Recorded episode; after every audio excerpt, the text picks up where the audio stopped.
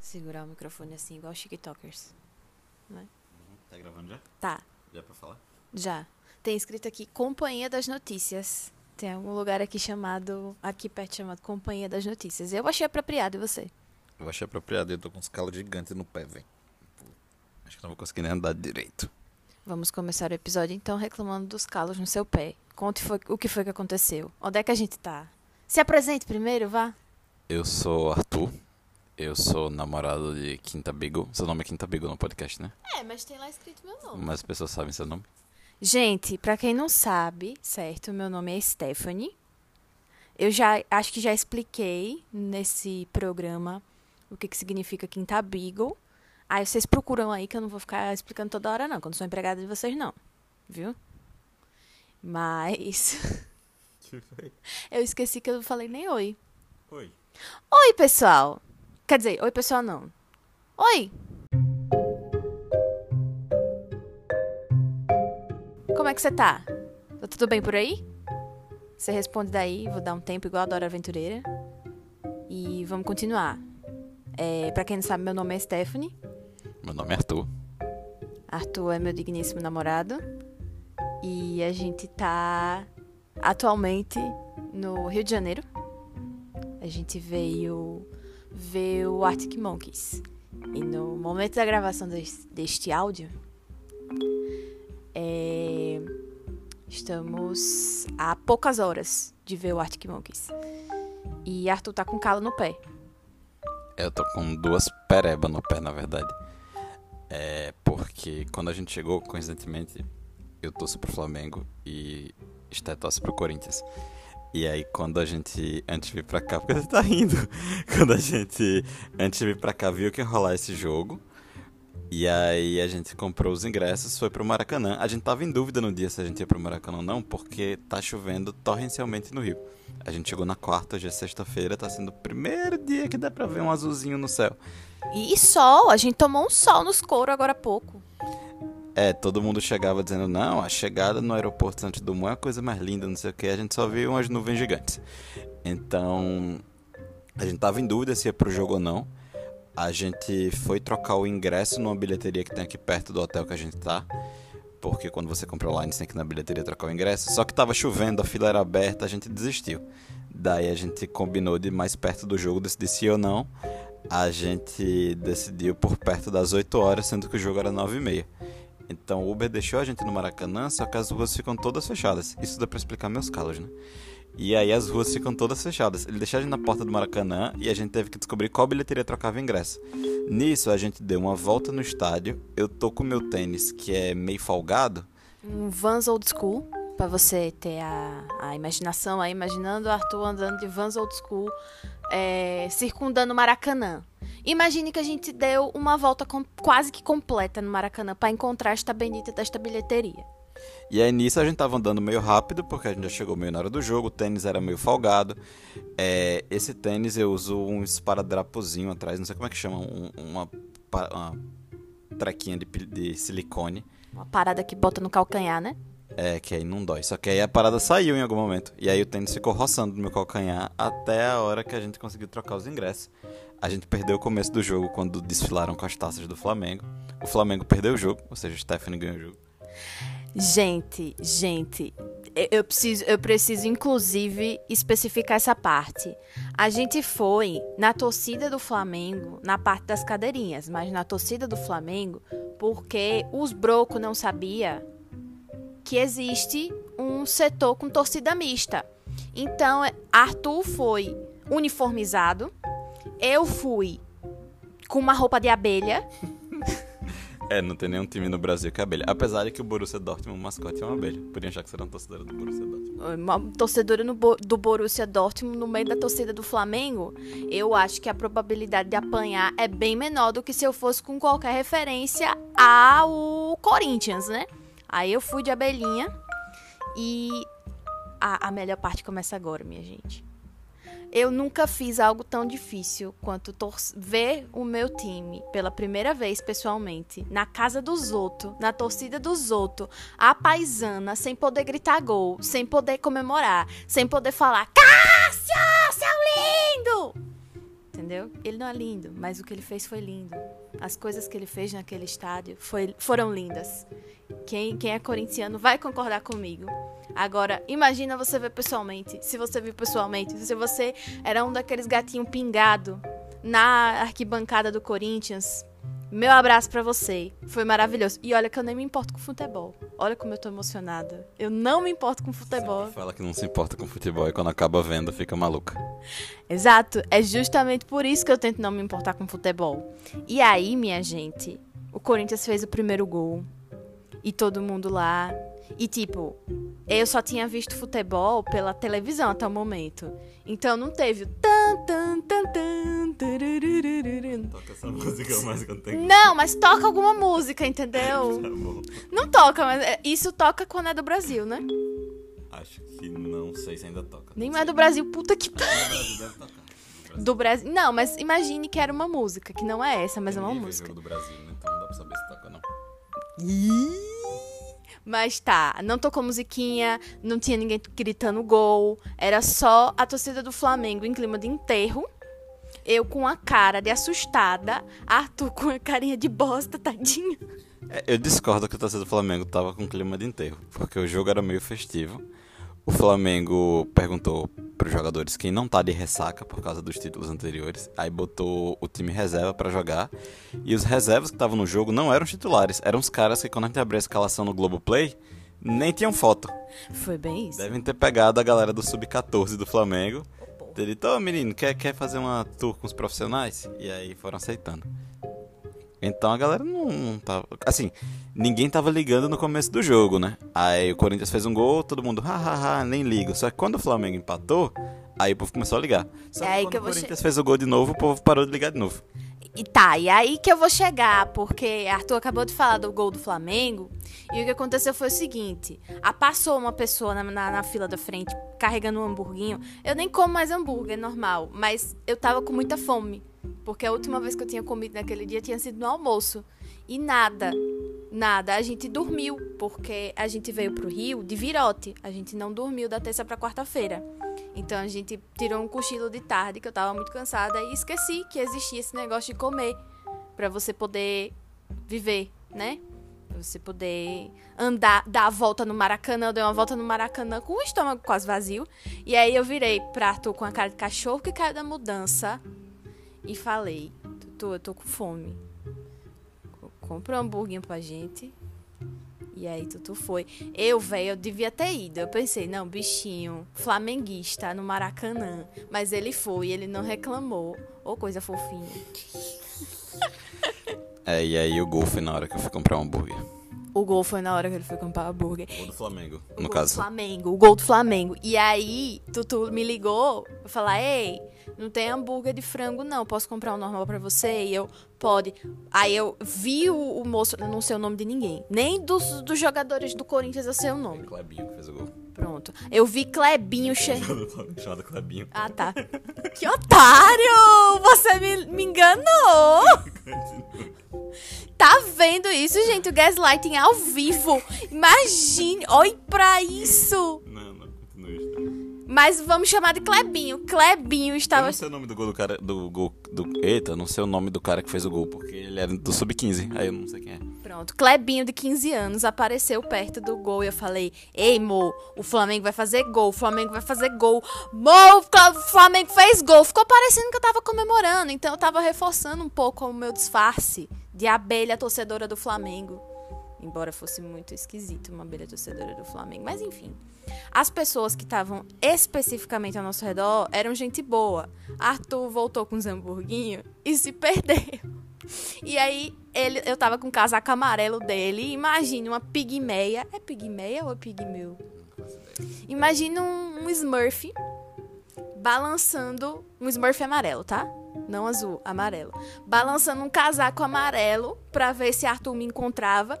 E aí do, um casal atrás de mim falou: Eita, tem gente perdida. Aí levantaram uns, uns celulares com flash ligado falando: Fala pra eles olharem pra gente!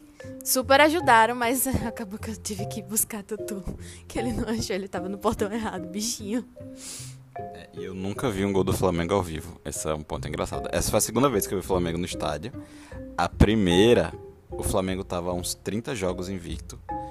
E eu cheguei no estádio, o Flamengo perdeu de 4 a 0 pro forte time do Atlético Goianiense. Na verdade, o jogo não foi 4 a 0 foi 4 a 1 Mas quando tava 4 a 0 a gente disse: Ah, vamos sair do estádio logo, é bom que não pega trânsito na saída. E aí, quando a gente saiu do estádio, aconteceu o gol do Flamengo. E aí, nesse jogo de agora, o Flamengo tava perdendo. Eu fui comprar um lanche, gol do Flamengo. Aí ele voltou, e aí, beleza.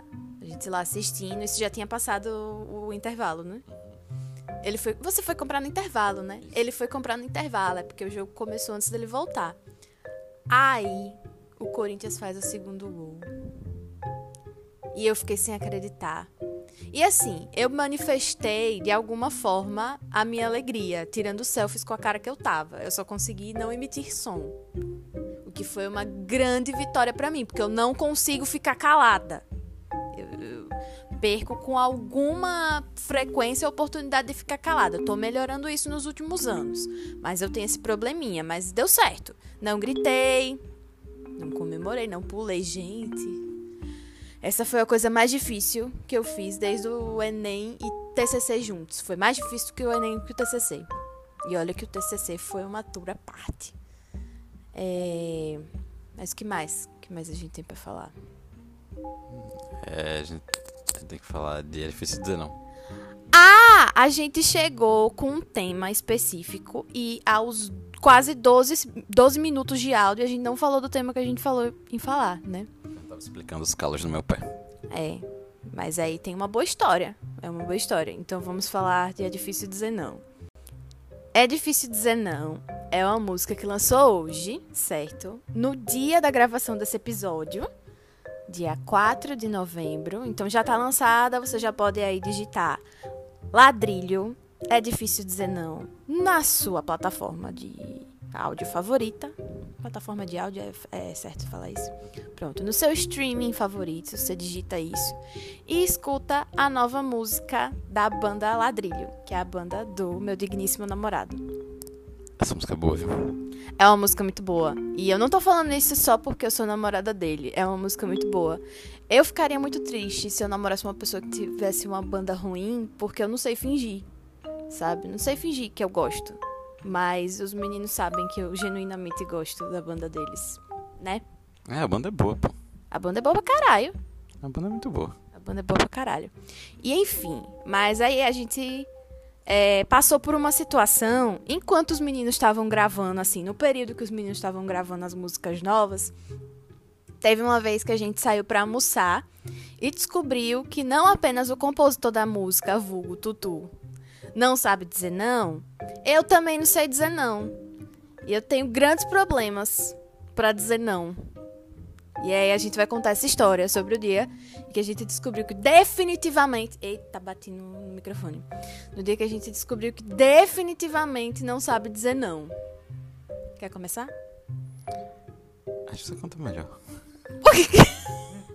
Mas isso é um fit. É porque a gente foi almoçar num lugar e eu não lembro o que a gente animou de ver no cardápio. Mas nesse lugar tinha tipo um prato do dia, assim, que é, que é um prato mais barato e enfim. E geralmente eu, eu adoro os pratos do dia desse lugar, mas esse em específico eu achei ele meio tipo, minha mãe faz, sabe? O da minha mãe é melhor. Aí eu queria pedir outra coisa, aí eu cheguei pro garçom pedindo outra coisa. O garçom falou: Ei, não, peça, peça isso aqui, pô, peça o prato do dia. E aí eu pensei: Não, é que eu queria muito outro. O garçom insistiu. E eu disse: Tá bom, vou pedir o prato do dia. E aí eu comi o prato do dia e pensei: o da minha mãe é melhor.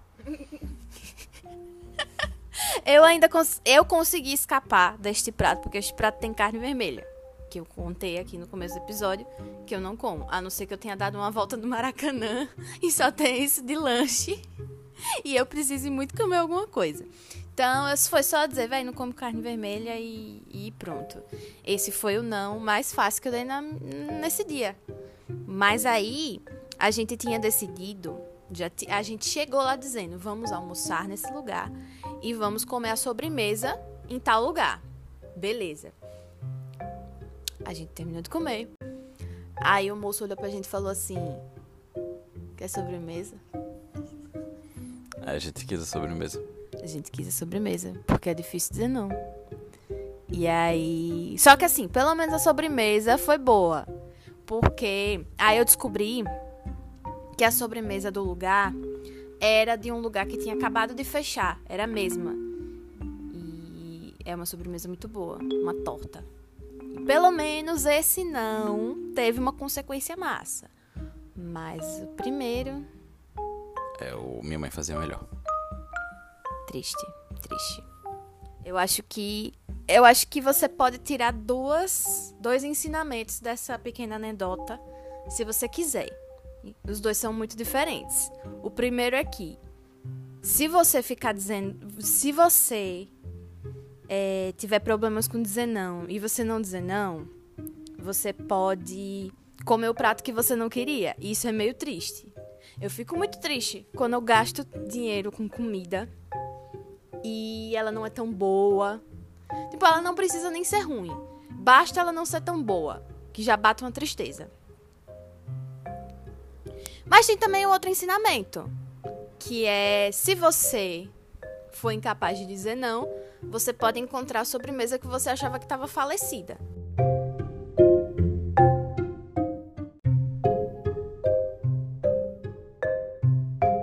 Tudo? Não, apaguei. Ah, tá. Oxi. É porque eu vi 50 e poucos minutos, achei que era só uma dos dois. Era 51 segundos? Era 51 segundos. Eu tinha voltado a, a gravar. Pra gente terminar o raciocínio.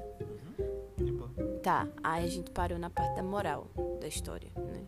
Que você pode ter surpresas boas ou ruins.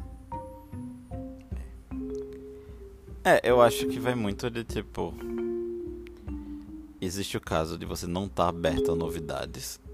E existe o caso que de fato tá, tá sendo imposto algo pra você, né? E aí você não recusa, como foi o caso do prato.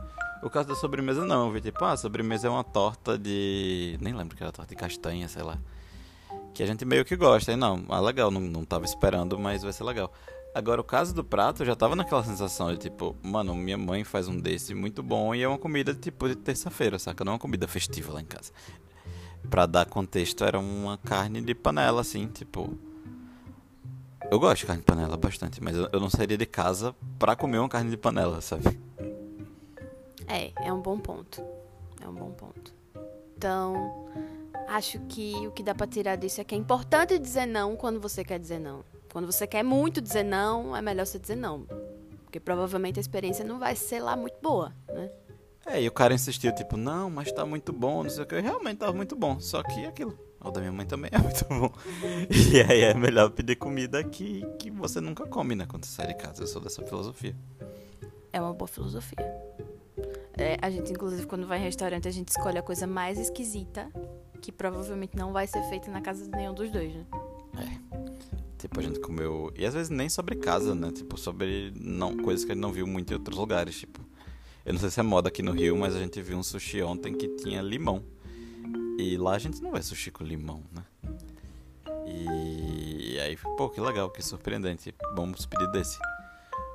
Mas era muito gostoso. E era diferente. E aí, nesse caso, você pensa, "Pô, por isso que eu saio de casa pra comer, pra comer as coisas diferentes.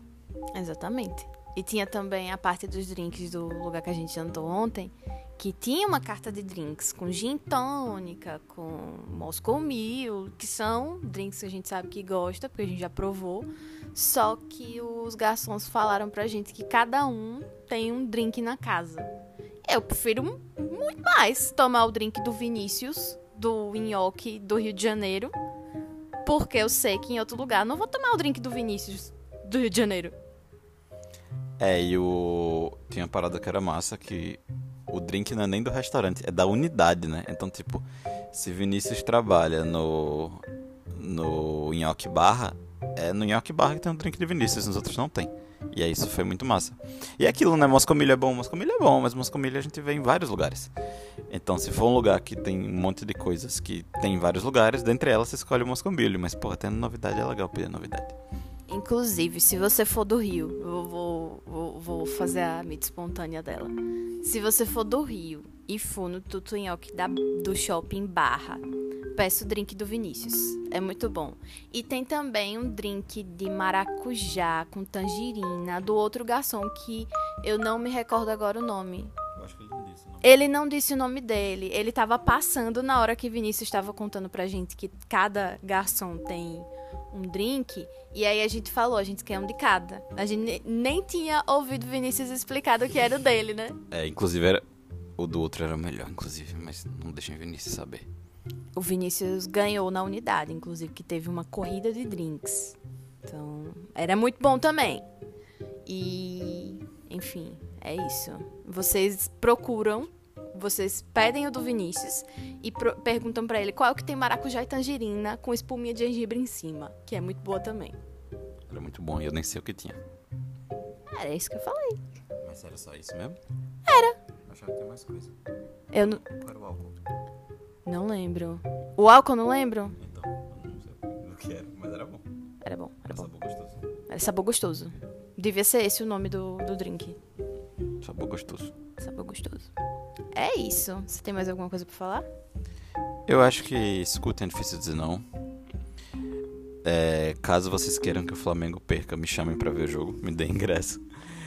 E tem outra pauta que ele falou? Ah, e quando eu tiver um tênis salgado, mano, leva um tênis meio de corrida assim pra viagem, sabe? Eu acho que é um aprendizado dessa viagem. Acho feio, acho feio. Mas às vezes seu pé tá pedindo arrego e você só quer botar algo fofinho. E aí tá, a gente tá numa situação agora que eu não posso usar o meu tênis normal porque meu pé tá caindo. Só que tá muito frio no Rio. E aí de sandália eu também sinto frio. Aí eu tô escolhendo pela sandália, mas eu acho que pro show eu não vou de sandália, porque senão eu vou voltar com todos os dedos pisoteados. Então vou de, de tênis com calo. Essa é a minha escolha pro show. É isso aí. Quer divulgar a banda ou você nas redes sociais? É, escutem Ladrilho, o arroba é banda Ladrilho, tudo junto. A gente tem um EP lançado no começo desse ano e a gente tá lançando a primeira música do segundo EP agora, que chama Difícil Dizer Não. E em breve. Em breve tem o EP novo, só que a gente não sabe a data ainda. Ah, pronto. Então, só sigam a Ladrilho e vocês descobrem lá. É, as músicas vão saindo. Aí Não tem data ainda não, mas vai, vai, vai rolar. Mas é assim mesmo. E seu Instagram, quer divulgar? É arthur.abm. A de Augusto B de Barreto M de Monteiro.